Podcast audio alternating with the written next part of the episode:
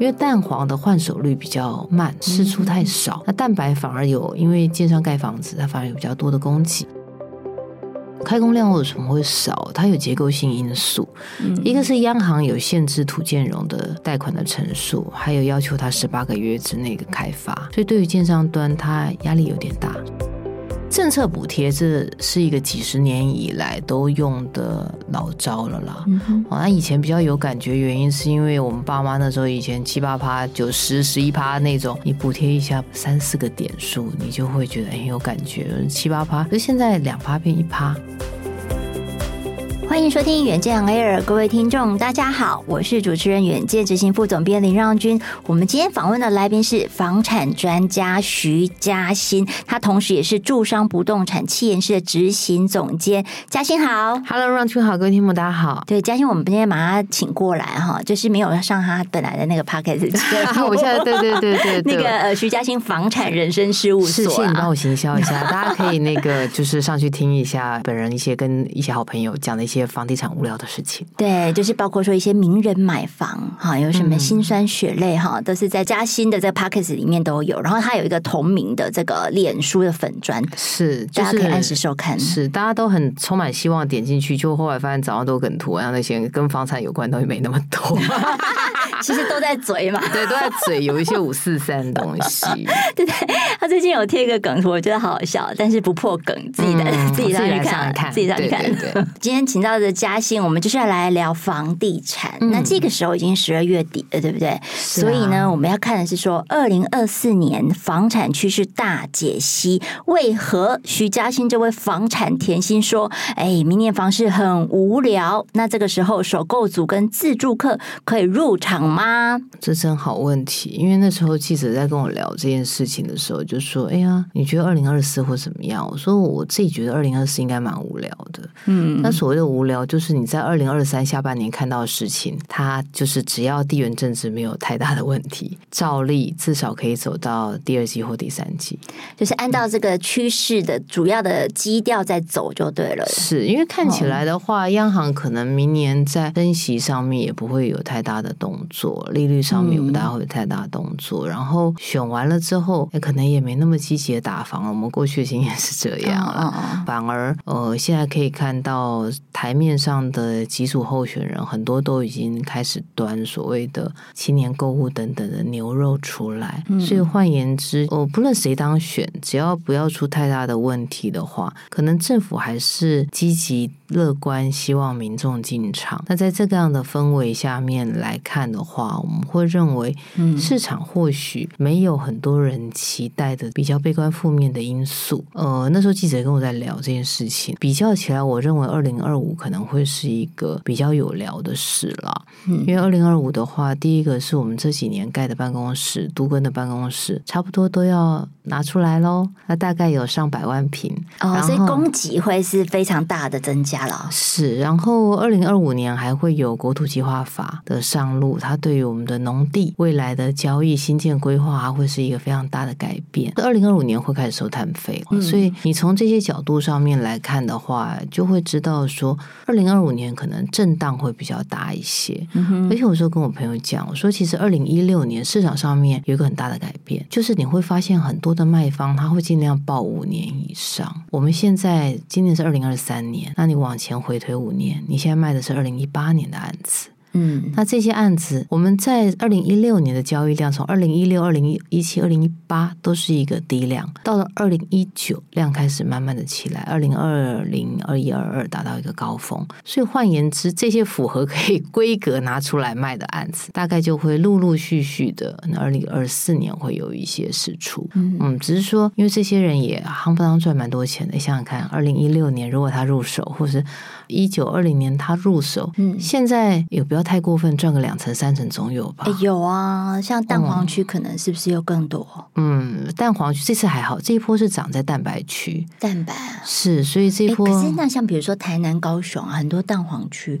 哦，或者是那种台积电概念的。嗯、对啊，我之前有个朋友，嗯、他那时候去去台南嘛，然后他就想想要投资啊。那一年刚好我去演讲，我觉得我记得一八年、一九年的时候，那我就说你要不要去看看台南？嗯，因为为什么？就是我那天去演讲那个场地，台积电同时在那个场地真人，嗯，我就问他们多少钱。我说：“哎，你们那个就是开出来的工程师啊。”的年收入多少钱？那时候跟我说，第二年大概至少一百吧。哦，我记得那时候台南的房价才六七百。那我说，我现在就算了一下，我说，哎，一百那不得了，你一百大概哦。当然，嗯，你看哦，如果他这边的人的手进来这些人收入是一百，嗯，他可以买他十倍收入的房子。那算去，现在你有你才不过六七百，你是不是至少会有一个空间？对。那我朋友没听我，他就说那天那时候他去问十四万，然后下半年问变十七，现在三十了吧？嗯所以，所以这件事情就其实是可以告诉我们，在过去的这几年里面，市场它有一些嗯发展的逻辑，一个是从化区逻辑。所以各位其实是刚刚让君提说，哎，这一波是不是为什么不是蛋黄涨得特别的快？因为蛋黄的换手率比较慢，释出太少。那蛋白反而有，因为建商盖房子，它反而有比较多的供给，所以呃，再加上蛋白，其实有时候价格比较便宜，入手跟转手都容易。那这些人他们就它的 base 也比较低了哈。所以涨幅就比较高一点，它就会有一些空间了。相较于可能二零二四年的话，看起来哦，业者他会把一些成本转嫁上去。到了这一整年来看，如果政府的一些所谓鼓励的措施，因为像新青安，新青安可能要走三年嘛，这种走法的话。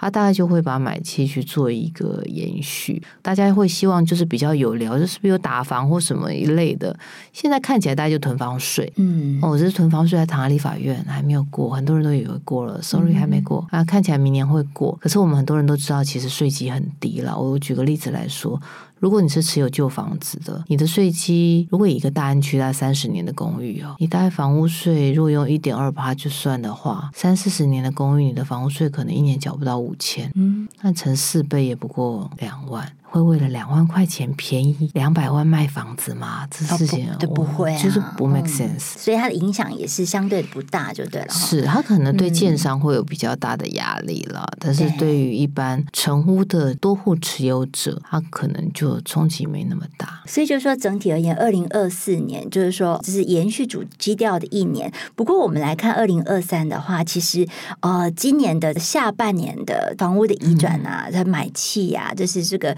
遗产量走势其实感觉上好像是并变革，对不对？就是七月 七月发生的一件事情，就是这个新青安 推出新青安那个是上路，我们很震撼啊！坦白说，因为本来在去年年底大家都认为二零二三年应该要完蛋了，因为七月份会有平均地权条例上路啊。平均地权条例大家给大家回忆一下，就是那个预售物不能买卖，司法人不能买住宅，还有就是随便乱讲话炒作房地产要罚五千万哦，对对 对，这样子的的规定。那大家想说啊，糟糕，那出来之后应该就完蛋了吧？嗯，然后那时候也认为囤房税可能九月立院的会期会过，整个市场的氛围不是很好。那上半年的交易量也比较差。上半年我记得整个买卖移转动数跟去年同期它差了十几趴，到下半年急起直追。对，因为我们本来是预估说二零二三年的这个整年的这个呃买卖移转动数可能只有二十五到二十六万栋而已，结果现在是上调到三十万栋，应该是。可以站稳三十万这个大关了啦，看得出来，在下半年，因为新青安的整个点火的关系，热潮是热度是非常快的加温了。嗯嗯，所以就是新青安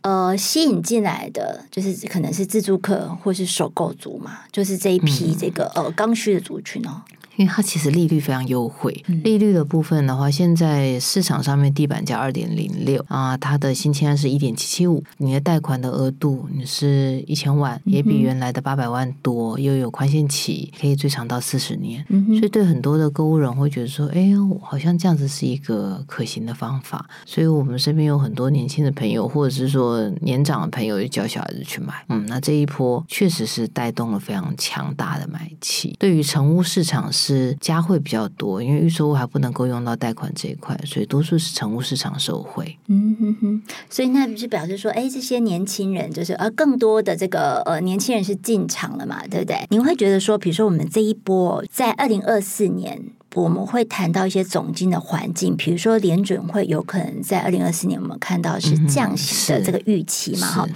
那呃过去的这个呃这几年是从什么时候开始升息的？二零二一年，一年，二零二一年三月左右嘛。所以那个时候其实就是整个的这个利率就是紧缩，然后这个利率往上升，所以那个时候其实影响到房价，因为资金整个就是紧俏了，房市也是有一点点熄火的状态，有一点压力在了。只是说，相较于历史上面的高点，在纵然现在升息已经升到了一个相对高点的状况，我们有一些朋友他房贷已经借到二点三了嘛，哦，那你最低的时候，呃，有些人的地板价是一点三一，哦，你就可以看到这种升息的压力上面确实是对于有一些买家还是有一些压力在的。嗯，那像二零二四，你会觉得说整体而言，感觉上好像对自助客来说进场的压力会比较少了，是，就是负面的干扰比较少，看起来虽然美国有可能会降息，可是目前很多的经济学者认为，以台湾现在的经济状况，嗯，可能还不大需要透过降息来去做调控，嗯嗯，所以如果说真的有降息，或许可能会出现在第四季，啊，速度上面没有那么的快，是以降息的这个逻辑上面来说的话，可能对于很多的购物人而言啦，我们央行向来都降息半码，甚至半半码，对，人家猛爆式升息的时候，我们就是这样子慢慢的跟啊，是半马半马半马的跟，嗯，那半马半马跟，它回档的感受度上可能也没有那么的强。但我觉得是整体的这个资金环境现在也是从紧到松一点的嘛，对，所以这房市感觉上好像是哎有一点点比较走鸽派，是，就是我们不动产来说了，因为其实我们身边有很多的朋友都很希望台湾发生。像对岸这种系统性风险，可是因为我们以前，我们毕竟曾经在九零年代的时候发生非常大的，因为银建业者的坏账。所造成的金融危机，所以央行跟金管会在不动产上面的管控会比较保守。是为什么？我们相较于其他的国家，你会发现说，哎，台湾好像一枝独秀的原因在这里，因为我们确实调控的措施比较多，也相对会比较保守一些。呃，其实我们在这个呃十二月号的《远见》杂志的封面，其实在谈说，二零二四在脆弱中我们迎复苏，里面有谈到这个房市的。呃，二零二四的一些走势，那嘉兴的观点也在里面嘛，哈。那但是说，我们其实有盘点了一下，发现到说是一个量缩价为阳的一个房市的走势嘛。嗯、那其实，在二零二三年哦，我们就说，呃，虽然是新青安有做一些这个动力加速的一个 这个动作，但是呢，我们在第三季的时候，这个开工量跟使照量，就是这个使用的执照跟开工量，他们两者之间也是经见一个死亡交叉了哈。就是说，使照量大于开工数的，有一些专家就会觉得说，那台湾房市会不会反转呢？这个嘉兴怎么看？其实以现在这件事情来说，开工量为什么会少？它有结构性因素，嗯、一个是央行有限制土建融的贷款的成数，还有要求它十八个月之内的开发，所以对于建商端，它压力有点大。所以你会现在看到很多的业者，他是比如说两个业者、三个业者，嗯，大家停一点钱，然后就再来盖房子，所以时程上面会比较慢。那另外我们也发现到很多的地方政府，他们有意识的放慢速度。不发建造，那你建造没下来怎么开工？嗯嗯，所以这个也是结构性的因素，造成一个一个一边是贷款，再加上地方政府，所以造成整个开工数是往下走的。嗯嗯，那往下走的状况，那对应着就是我们说是。嗯，二零一六一七之后，有一些建商陆续推案，然后把案子现在也陆续交屋了，所以使照量自然而然就会往上走。嗯，这几年因为政策调控所长出来的比较特别的现象，那有因为什么样的原因让他们就是特别的保守吗？这是钱呐、啊，就是对于他们来说的话，是很多建商会希望手上有现金。早期是建商会希望手上有土地，嗯、可是你现在手上有土地的话，可能你的手骨要很勇，因为银行。在放款上面，他们受到金管会的限制，都会相对比较保守一些。嗯，然后再来的话，就是现在因为工料上涨，哦、然后很多的业者他会建材成本都攀涨，是，然后很多业者他是调不到工人，他调不到工人，对于建商来说，我们认为他们接下来往两种发展了。一个发展就是说，对于建商端而言，他如果长期要经营，他可能就是越来越大，然后开始做品牌，因为这消费者很怕倒掉嘛。嗯，然后第二个的话就是建商要不就是调整他财务调度，要不就是他去研发他的技术，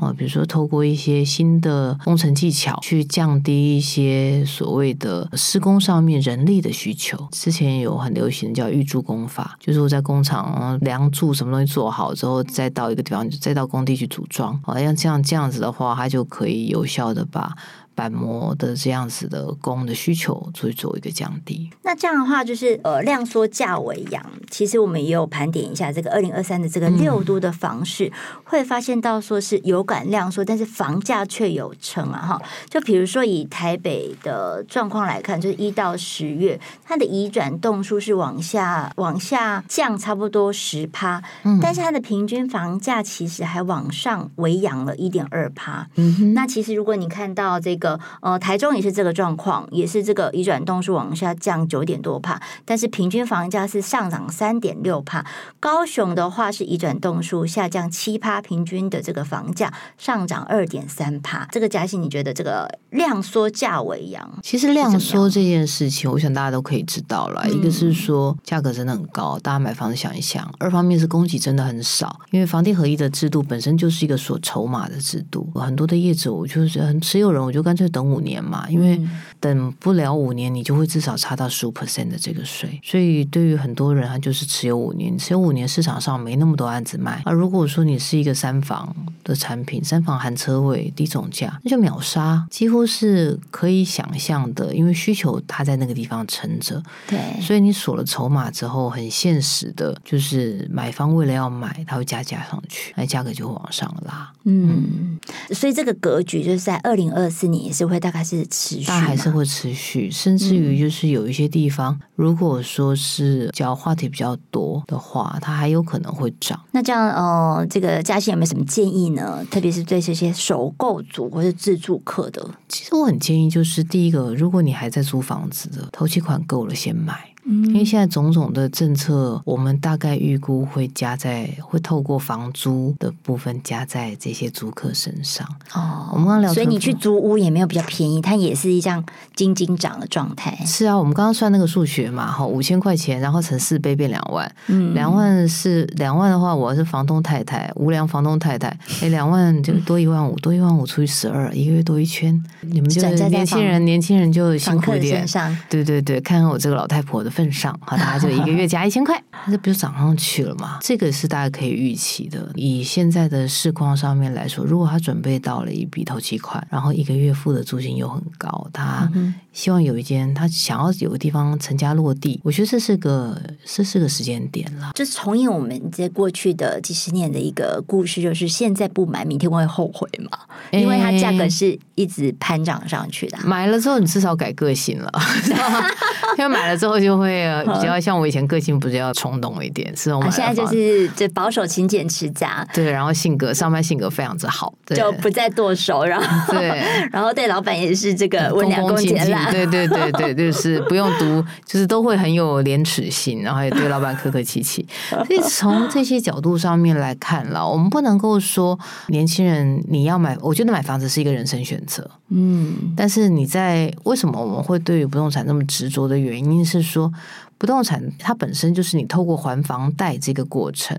它一个程度上是个财务的训练。嗯嗯，哦，包括包括你看还了房贷，然后他就是储蓄，强迫储蓄。对，啊，有些人他会用房子可能去做一些操作，借出来去买，就是定期定额去做一些配股配息的规划等等一类的。哦，那这个都是我们现在市场上面坊间看到很多人用不动产，那可能不纯粹是居住这个逻辑来去做操作。嗯，嗯，所以就是说，哎，现在规划买房了哈，或者是开始物色，其实。是应该是可以进行的计划了哈，然后然后你从此人生就不一样了，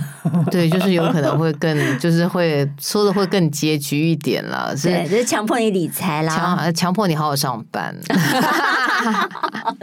想的更悲催一点是吧？嗯、是，但其实啊，我们呃，就是再过三十几天就选举了嘛，哈，这个播出的时间可能也剩下不就是二十几天而已，所以这个候选人他们也在陆陆续续在端出一些政策牛肉，只是说它不是牛肉，它可能是某一种的这个政策的呃棒棒糖，呃、糖对，就吃下去不知道会拉肚子还是会身体强壮，不知道，对，不知道，对，所以我们要请这个 嘉兴帮我们解析一下，哎，嘉兴这样会当坏人吗？不会啦，因为我我们其实也是希望台湾好，我也相信台湾人民都会很有智慧，最后做出大家心中很理想的一个选择。最近呢，是谁来这个颁布一些新的这个住房政策？哈，就是说在侯康配里面哈，他有这个一千五百万全额贷买房的一个政策。嗯、那他说这是五五五方案，也就是说他换算起来，只要是四十岁以下的信用良好的无房青年，他可以享一千五百万的全额贷买房，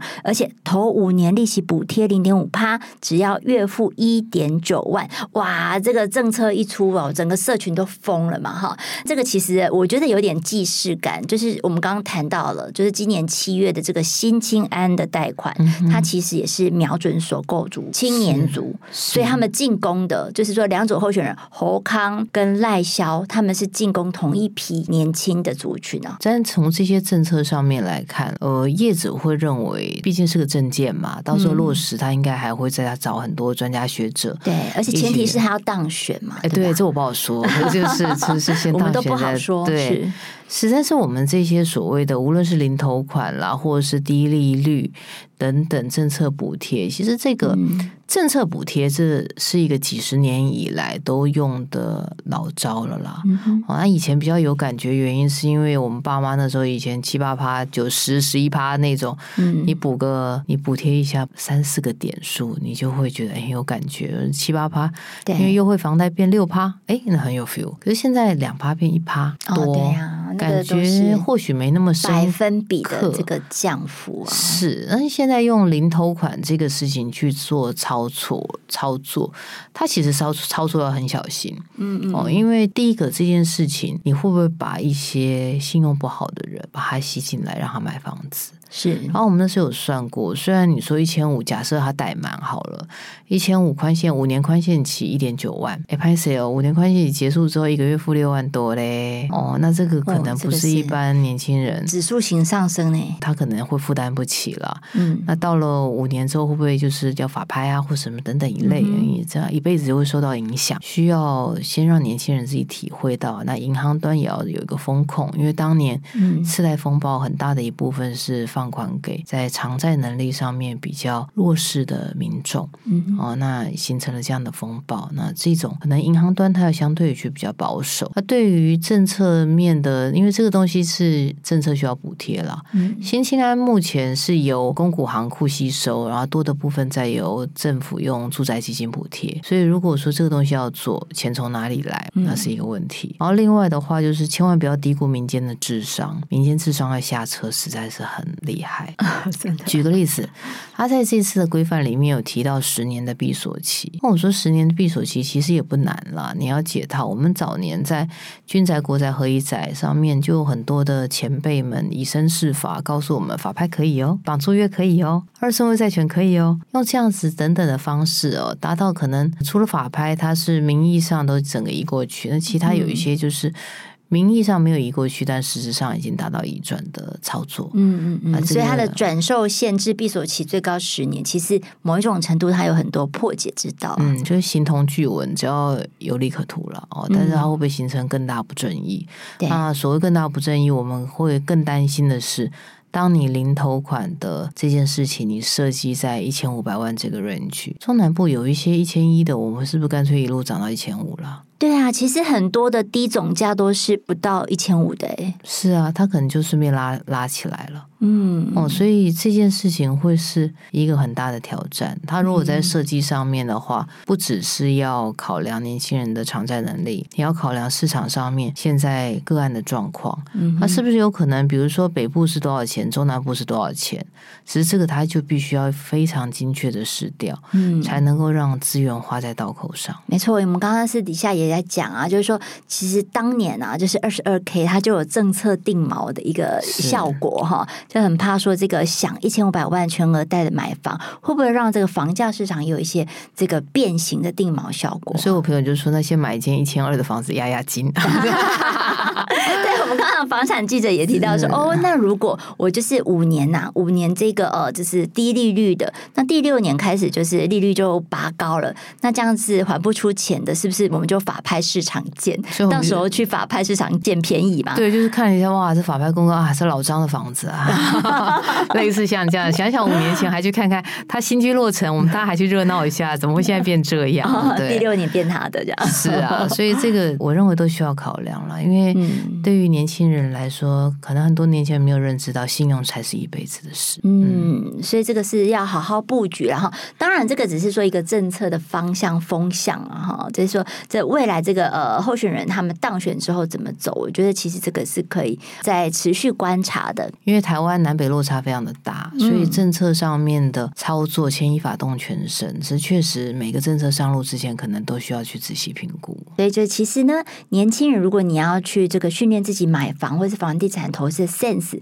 那也是可以锁定加薪的哈。就是 其实我会努力上 努力上一些真正有营养的节目给大家看。对对对，就是不只是这个名人的购物辛酸血泪了哈，就是我们还有很多房产人生事务所里面有一些这个有料的牛肉，大家可以再再锁定一下嘉兴的，还有锁定远见昂 A 也很好了哈，因为我们很重要啊。对对，持续在邀请这个嘉兴来帮我们做一些解析。那但是呢，其实我们下一集啊，我们要请嘉兴帮我们谈的是说，哎，我们现在是超高龄的时代已经来了，全台七度的移转跟这个继承创新高的一个状况，嗯、所以我们来谈谈说，哦，到底这个房地产我们应该怎么样超前部署，怎么样做呢，才可以在这个这个步入完美人生之前，做到一个最好的免除你的心头烦恼，哈，就是让你的家族不会有纷争的反场。可以也规划，就是透过先期的财产规划了，可以达到我们说是生前你可以家族可以透过这些资产的调整哦，可以让这资产的发挥的效益最大化。生前的规划可以让长辈往生之后，让家族。不要因为财产而分崩离析，反而因为这样子的资产规划，家族更加的凝聚。光是这一点，就是让家族融洽，不要分崩离析，就已经很重要了。嗯、所以，更多精彩的这个分享会在下一集见。今天谢谢嘉欣，谢谢让君，那也谢谢大家，请大家每周锁定远见 Air，帮我们刷五星评价。我们在这里陪你轻松聊财经、产业、国际大小事，下次见了，拜拜。拜拜。